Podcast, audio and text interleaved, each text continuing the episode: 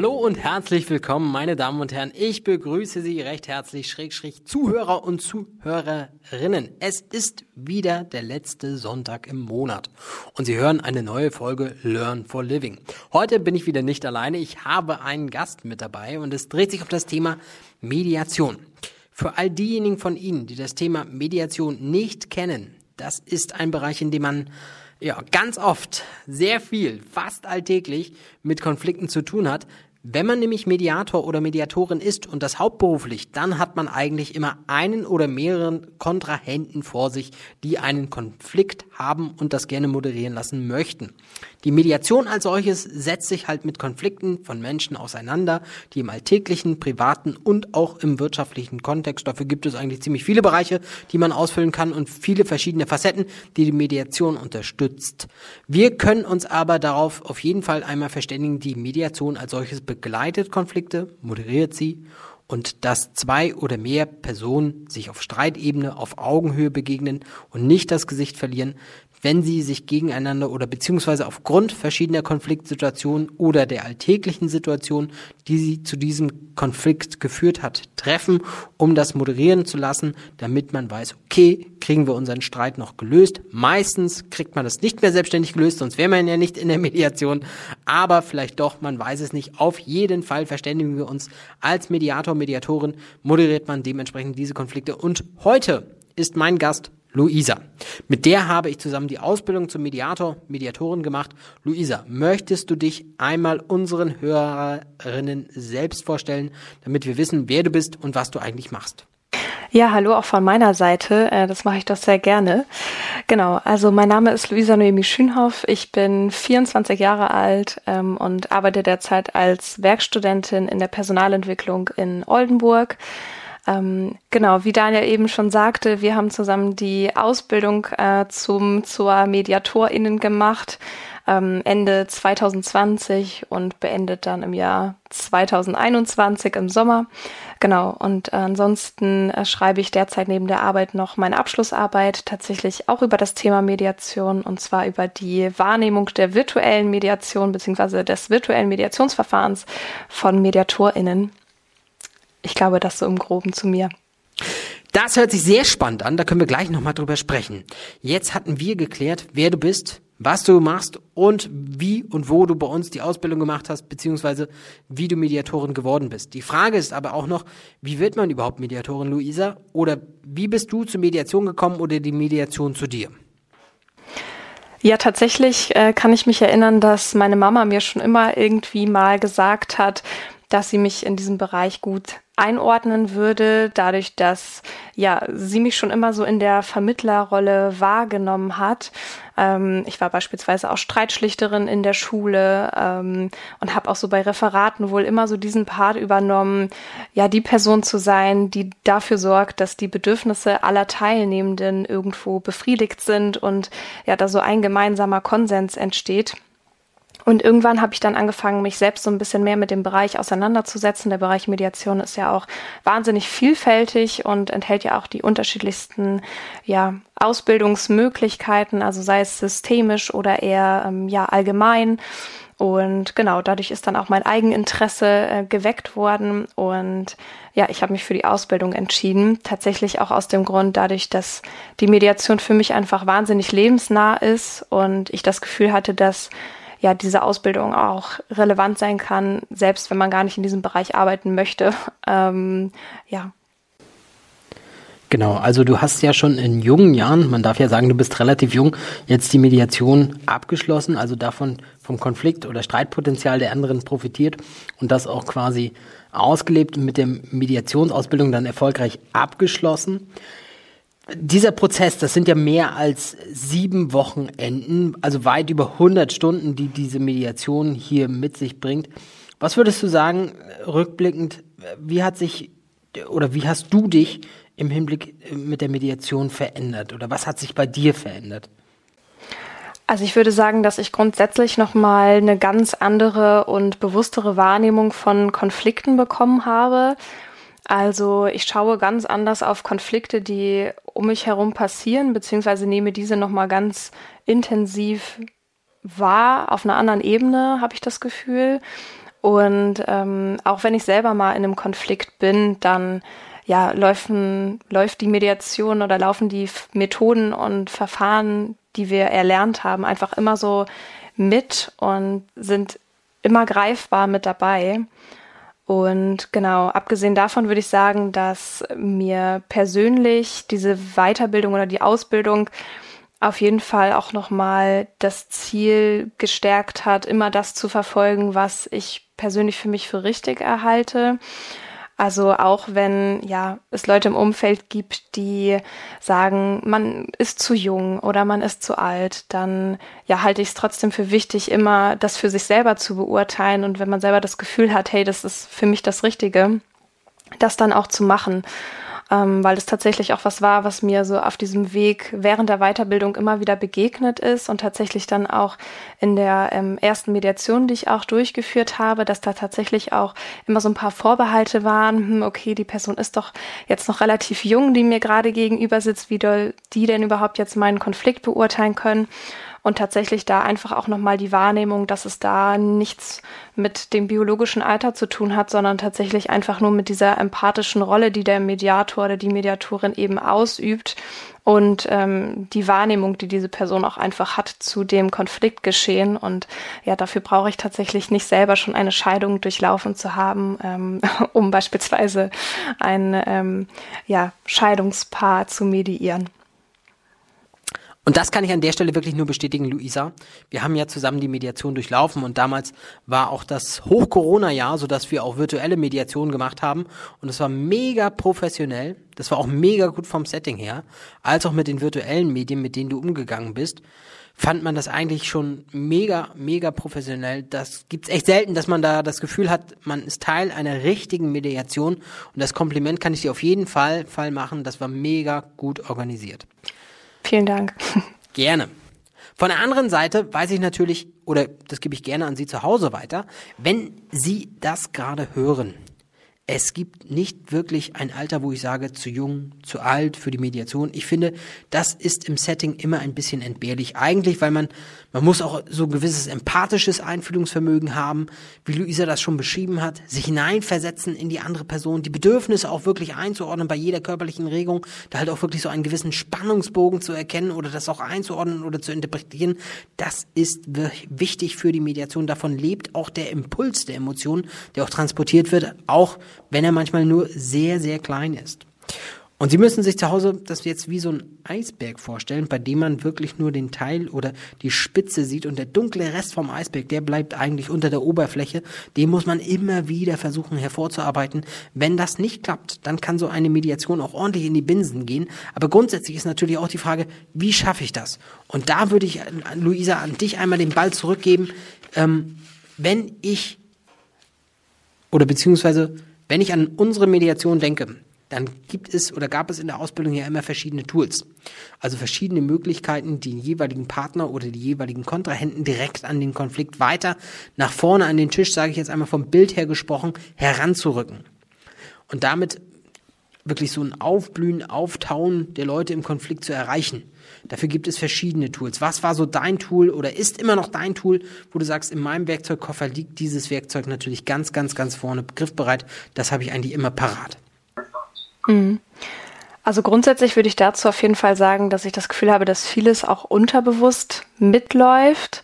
Ähm, also dass diese Methoden im Alltag immer so mit dabei sind und diese auch mal mehr und mal weniger greifbar sind.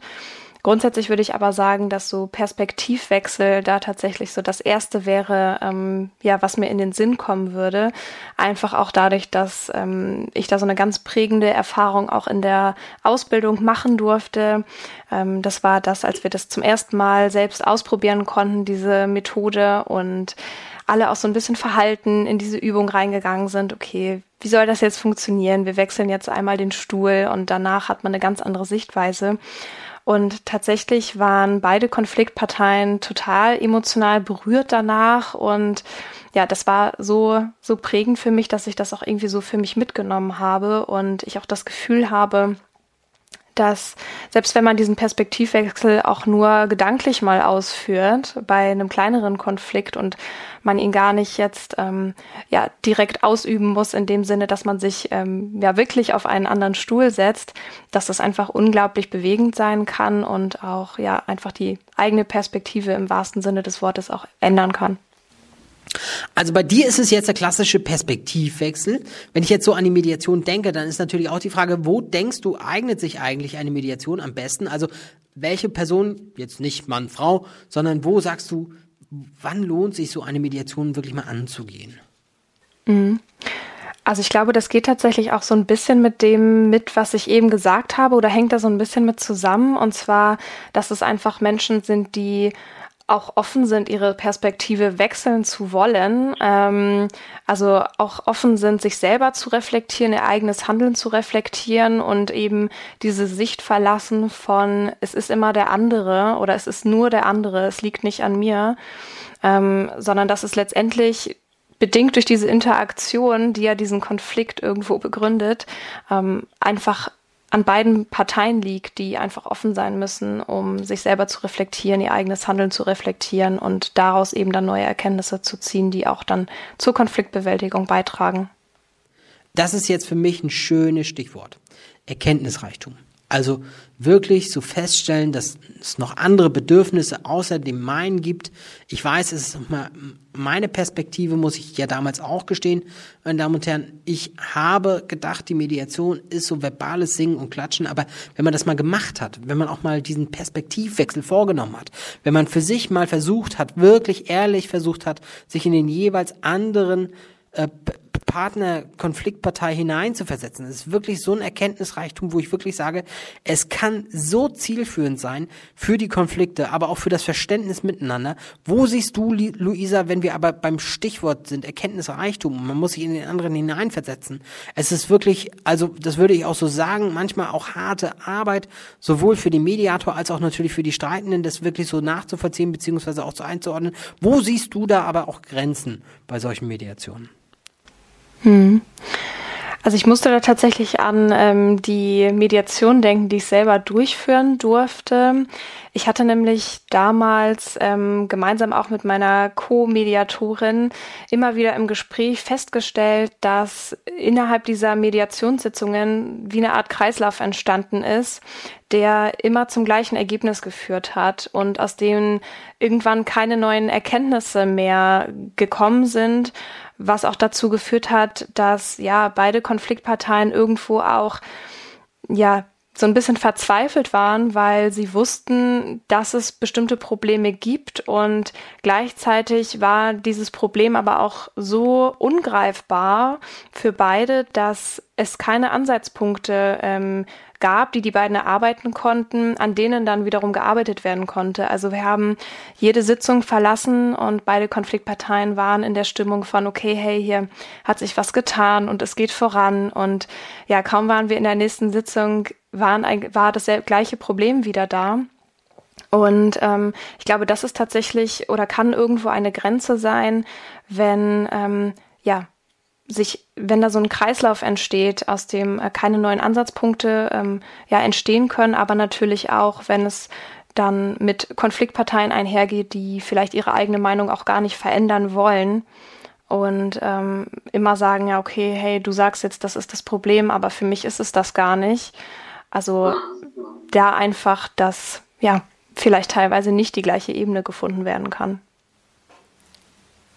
Und auch hier kann ich wieder direkt einhaken. Das ist ein sehr, sehr schönes Stichwort. Um da kurz nochmal mit einmal als Mediator, Mediatorin ist man wirklich nicht für die Lösung zuständig. Also dafür sitzen die beiden Konfliktparteien dort. Man vermittelt nur, man begleitet, man moderiert. Das ist wirklich wichtig bei der Mediation. Denn der Streit als solches, wenn er wirklich so losgelöst passiert ist, der wirklich wie so ein Gewitter sein kann, das einmal über, sage ich jetzt einmal, sämtliche Landstriche donnert oder dann hat man zeitweise vielleicht auch so einen ganzen Orkan, der alles wegbürstet, emotional gesprochen und danach ein Aufbau. Das wird wirklich schwierig. In gewisser Hinsicht lenkt also ein guter Moderator, Mediator natürlich den Konflikt. Er versucht ihn zu moderieren, zu begleiten, versucht halt die Bedürfnisse einmal zu unterstützen und dann wirklich den jeweiligen anderen zu vermitteln, um dann zu sagen, so jetzt haben Sie gehört, da besteht das Bedürfnis, wie sehen Sie das? Und das ist halt wirklich, da hat Luisa ein schönes, schönes äh, Stichwort gegeben. Wenn diese Freiwilligkeit nicht besteht, dann ist es für uns als Mediatoren auch wirklich schwer, da noch zu vermitteln und dort auch zu arbeiten. Dementsprechend habe ich das hier schon rausgehört, Luisa. Nach wie vor ist ja, sonst wird die Arbeit auch nicht schreiben, ähm, die Leidenschaft bei dir für die Mediation und die Konflikte groß. Aber was fasziniert dich eigentlich wirklich so tagtäglich noch an der Mediation, an den Konflikten, wo du sagst, dafür stehe ich doch wirklich auf? Mhm. Also ich glaube, für mich sind es tatsächlich die Erkenntnisse, die aus den kleinsten Dingen entstehen können. Also sei es, dass ja ein, ein Sichtwechsel entsteht ähm, oder durch eine Spiegelung, dass daraus Erkenntnisse entstehen, die die beiden Konfliktparteien oder auch ja einzelne Menschen einfach so voranbringen können in ihrem eigenen Denken, dass eben auch der Konflikt ganz anders betrachtet wird und eventuell sich auch schon direkt am Anfang irgendwo löst, wenn man direkt am Anfang ähm, sich schon die Unterstütze eines, Unterstützung eines Mediators sucht. Ähm, genau, ich glaube, das wäre tatsächlich so der, der wesentliche Aspekt.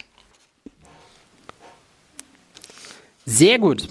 Dann sind wir am Ende dieser Folge angekommen. Die Zeit wie verging jetzt wie im Fluge. Ich bedanke mich bei dir, Luisa. Wir haben heute in der heutigen Folge noch den Praxistipp. Sie können natürlich wieder schreiben oder beziehungsweise Sie können in den Shownotes nochmal nachlesen, den Praxistipp. Also auch natürlich verlinke ich hier gern hier die weiteren Folgen. Wann die nächste Folge rauskommt, ist dann im nächsten Monat Ende des nächsten Monats am Sonntag. Sie haben wieder erfolgreich eingeschaltet. Der heutige Praxistipp aber lautet, wir kreuzen die Finger im Konflikt. Warum? Wer die Folge Prüfungsangst gehört hat, der weiß, man muss sich aus gewissen Situationen immer rausnehmen. Und ähm, der aus ja, gewissen Situationen auch zu entfliehen, im eigentlichen Hier und Jetzt wieder zu landen. Und das ist wichtig, denn ich sage jetzt einmal, oder ich muss jetzt einmal persönlich an einen Konflikt zurückdenken, der gerade passiert ist. Da war ich unterwegs mit, mit meinem kleinen Sohn und da habe ich das auch so gemacht. Es gibt halt gewisse Personen, Personengruppen, die einen sehr stark triggern können, die schnell die Emotionen herausarbeiten. Und für mich ist dann dieser Schlüsselmoment des Fingerkreuzens auch wirklich zu erkennen, okay, was passiert da gerade? Was nehme ich eigentlich bewusst wahr? Was fühle ich? Und ich kann für mich sagen, halt, stopp, Moment. Und diese Zeit des Nachdenkens, die nehmen Sie sich bitte. Sie kreuzen die Finger, Sie halten den Moment an. Das kann man ruhig im Kopf machen, kann auch runterzählen. 21, 22 und verfolgt dann ganz gezielt, was diese Emotion gerade oder dieser Konflikt ausgelöst hat. Für mich natürlich interessant, von Ihnen zu hören, Mensch, wie ist es Ihnen in dem Konflikt ergangen, wenn Sie die Finger gekreuzt haben. Sie legen also den Ringfinger über den Zeigefinger und halten einmal inne, gedanklich, spielen das Szenario einmal durch, welche Emotionen Sie gerade berühren, was Sie gerade fühlen und antworten dann auf die jeweilige Konfliktperson natürlich mit Charme und Eleganz. Und wenn Sie das super gelöst haben, dann schreiben Sie mir gerne unter podcast.ehv-fernstudium.de, ob Ihnen das im Streit geholfen hat, ja oder nein. Das war's mit der Folge hier Learn for Living, heute das Interview mit Luisa zum Thema Mediation. Luisa, nochmal vielen, vielen Dank für deine ausführlichen Schilderungen. Ich hoffe, wir laufen uns nochmal über den Weg bei dem einen oder anderen Seminar oder bei Vertiefungen zur Mediation. Die Seite zur Mediation finden Sie natürlich auch hier in den Shownotes. Ansonsten wünsche ich Ihnen einen schönen Sonntag noch oder je nachdem, wann Sie die Folge gerade hören. Alles, alles Gute. Bis dahin. Bis bald. Ja, lieben Dank dir auch, Daniel. Danke für das Gespräch.